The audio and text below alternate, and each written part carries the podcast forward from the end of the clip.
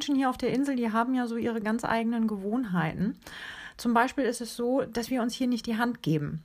Und äh, als ich frisch umgezogen war, hatte man mir erklärt, warum und hat mir zwei Gründe genannt. Der Hauptgrund ist der, dass die Insel so klein ist und man sich einfach ständig über den Weg läuft und man aus dem Händeschütteln gar nicht wieder rauskäme. Also lässt man es bleiben, beziehungsweise ähm, bei Anreise und bei Abreise ist es erlaubt, aber zwischendurch dann eben nicht. Und nach dem Gottesdienst darf man dem Pastor oder der Pastorin die Hand geben. Der andere Grund, der mir genannt wurde, ähm, ist der, dass äh, die hygienischen Verhältnisse früher ja nicht so gerade die besten waren und äh, man schon Angst hatte, äh, sich mit irgendwelchen Krankheiten anzustecken. Und um das zu vermeiden, hat man sich schlichtweg nicht die Hand gegeben. Und das kommt uns, glaube ich, gerade jetzt ein bisschen bekannt vor, oder? Es gibt eine weitere Gewohnheit hier auf der Insel, eine weitere Eigenheit, ähm, und zwar die, dass äh, die Leute hier das Vaterunser nicht mitsprechen. Im Gottesdienst nicht und äh, auch äh, bei einer Beerdigung draußen am Grab nicht. Ähm, mit dem Händeschütteln ähm, komme ich gut klar, da habe ich mich sehr schnell dran gewöhnt, weil ich auch ein Mensch bin, der nicht unwahrscheinlich gerne die Hand gibt, auch vor Corona schon nicht und auch vor Helgoland schon nicht. Ähm, aber ja, mit dem Vater unser nicht mitsprechen, ähm, da hatte ich doch schon so meine Probleme. Ich fand das doch sehr befremdlich, weil ich das einfach ganz anders gewohnt war. Im normalen Sonntagsgottesdienst fällt es nicht unbedingt auf, weil da natürlich dann auch viele Feriengäste dabei sind, äh, die natürlich das Vaterunser dann laut mitsprechen. Aber bei Beerdigungen ist mir das dann aufgefallen, ähm, dass ich draußen am Grab ganz oft die einzige war und es auch immer noch bin, die das Vaterunser laut gesprochen hat. Und äh, wie gesagt, also für mich fühlt sich das immer noch ein bisschen seltsam an, weil ich einfach ganz anders groß geworden bin. Ich bin damit groß geworden, ähm, dass alle das Vaterunser natürlich laut mitsprechen. Dass das hier keiner tut, heißt jetzt nicht, dass die Anwesenden es überhaupt nicht sprechen. Das tun sie durchaus, nur eben still für sich und in Gedanken. Was ja völlig in Ordnung ist, wenn wir dem Evangelisten Matthäus Glauben schenken dürfen, ähm, beziehungsweise Jesus, der im Matthäus-Evangelium ja zum Ausdruck bringt, dass das völlig in Ordnung ist, ähm, still für sich zu beten. Und nicht nur völlig in Ordnung, dass das äh, eigentlich sogar sehr erwünscht ist. Bei Jesus hat es jetzt natürlich einen speziellen Hintergrund. Ähm, und zwar hat Jesus erlebt, dass Menschen das Gebet zur Selbstdarstellung genutzt haben. So nach dem Motto, guckt mal, wie toll ich bin, guckt mal, wie fromm ich bin. Ich bin ja so ein guter Jude, so eine gute Jüdin. Ich kann so toll beten und ich bete ganz viel und jeder muss es sehen. Jesus lässt uns wissen, dass diese Art von Gebet nicht die richtige ist und auch nichts bringt, weil es nicht ernst gemeint ist. Und Gott durchschaut das auch, dass es nicht ernst gemeint ist. Und deshalb sagt Jesus im Grunde, lasst es. Und Jesus möchte den Menschen deutlich machen, worum es eigentlich beim Gebet geht, nämlich um ehrliche Kommunikation mit Gott. Gebet ist Kommunikation mit Gott. Ehrliche Kommunikation. Und die kann auf ganz unterschiedliche Weise stattfinden. Klar, in einer Synagoge oder in einer Kirche, aber auch am Strand oder auf einem Spaziergang im Auto, beim Joggen, morgens nach dem Aufstehen oder abends im Bett oder sogar im Internet. Und außerdem muss diese Kommunikation mit Gott auch nicht immer nur verbal stattfinden, also mit Worten. Und dabei ist es völlig egal, ob das jetzt gesprochene Worte sind oder gesungene oder nur gedachte. Es gibt auch noch ganz andere Möglichkeiten, mit Gott zu kommunizieren. Und ich bin ja der Meinung, dass unser ganzes Leben Kommunikation mit Gott ist oder es jedenfalls sein sollte. Ich denke, wenn ich es schaffe, mein Leben ganz bewusst mit Gott als Teil dieses Lebens zu führen, dann ist mein Leben ein Gebet. Es gibt aber trotzdem Zeiten, in denen meine Kommunikation mit Gott bewusster und, und intensiver ist als zu anderen Zeiten. Und äh, das mag euch jetzt vielleicht überraschen, aber das sind nicht unbedingt die Gottesdienstzeiten, in denen ich äh, intensiv mit Gott kommuniziere. Im Gottesdienst bete ich zwar laut und deutlich und öffentlich, aber das tue ich in erster Linie, um euch, um den Gottesdienstbesucherinnen und Besuchern eine Hilfe zu sein. Manche Menschen tun sich schwer, selbst Worte für das Gebet zu finden.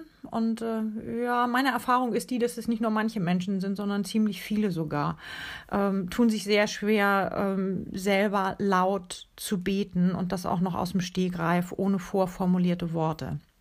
Und manchmal ist es natürlich auch so, dass wir einfach Dinge erleben, die uns so zusetzen, dass sie uns sprachlos machen. Und da ist es dann schön, wenn es vorformulierte Worte gibt. Für solche Momente haben wir dann zum Beispiel das Vaterunser, das Jesus uns ja mitgegeben hat. Oder wir haben eine Pastorin, die Worte für uns findet, sei es in der Kirche oder sei es im Internet. Und das hilft. Und äh, wie gesagt, im Gottesdienst, da versuche ich das dann für euch da zu sein, Worte für euch zu finden. Muss mich da natürlich auch unheimlich konzentrieren, kann mich da dann auch nicht so fallen lassen. Und äh, deswegen ist das gar nicht so sehr intensives Gebet nur zwischen Gott und mir. Im Moment erlebe ich das auch ziemlich häufig, dass ich gebeten werde, für bestimmte Menschen in bestimmten Umständen zu beten. Vielleicht weil die Person davon ausgeht, dass ich als Pastorin das besser kann. Weiß ich nicht. Oder vielleicht, weil jemandem wirklich die eigenen Worte fehlen und äh, ja, es da jemanden anders braucht, der diese Worte findet. Und das übernehme ich dann natürlich auch sehr, sehr gerne. Wenn es aber um meine ganz persönliche und intime Beziehung zu Gott geht, das mache ich nicht in der Öffentlichkeit, ähm, das mache ich nicht mit vielen Menschen zusammen, sondern höchstens mit einer anderen Person, mit einer ganz bestimmten Person, die mir sehr nahe ist, zu der ich ganz viel Vertrauen habe. Oder, was eigentlich noch öfter passiert, ich bete, wenn ich ganz alleine bin. Im Auto habe ich das schon gemacht, wenn ich lange Strecken fahren musste und einfach keine Lust zum Radio hören hatte. Da habe ich mich dann schon sehr intensiv und sehr lautstark mit Gott auseinandergesetzt. Und äh, im Moment erlebe ich, entdecke ich eine ganz andere Form von Gebet wieder neu für mich, und zwar das Yoga, die Yoga-Übungen. Ich habe nämlich angefangen, in meine morgendlichen Laufrunden ähm, den Sonnengruß einzubauen. Ich mache dann an einer Stelle am Klippenrand halt, unterbreche da meine Laufrunde und äh, mache dann den Sonnengruß. Und dieser Sonnengruß ist mein Morgengebet. Und ihr seht, man kann also auch mit Gesten und mit Körperhaltungen beten. Das geht auch. Auch das ist Gebet. Und äh, ich hatte am Dienstag ein total schönes Erlebnis, muss ich euch gerade noch erzählen. Ähm, ich bin losgelaufen bei bedecktem Himmel. Es war ziemlich grau, kalt, ungemütlich.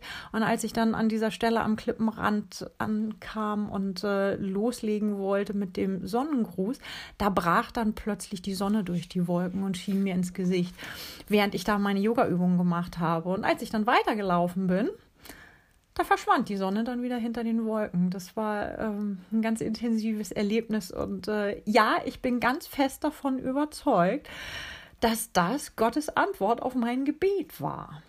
Könnt ihr mir erzählen, was ihr wollt? Das war kein Zufall. Ich hatte wirklich das Gefühl, direkt mit Gott zu kommunizieren.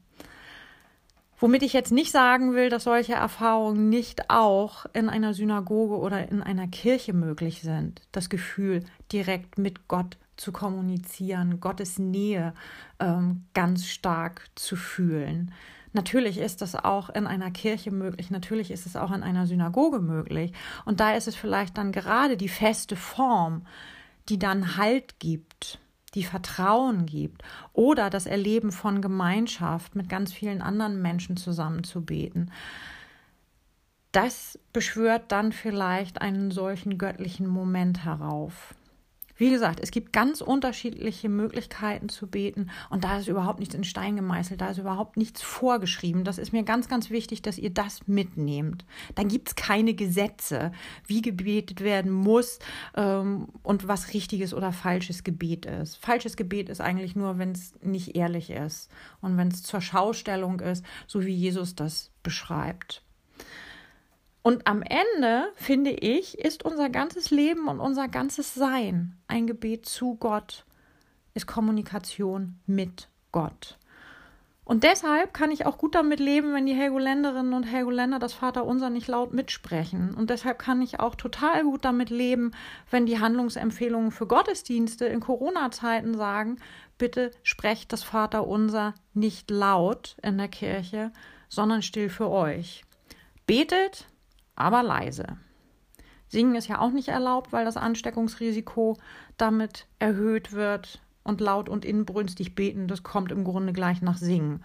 Und dem kommen wir doch gerne nach, weil wir doch unserer Nächstenliebe damit Ausdruck verleihen können. Denn im Moment ist Liebe deinen Nächsten gleichzusetzen mit Schütze deinen Nächsten.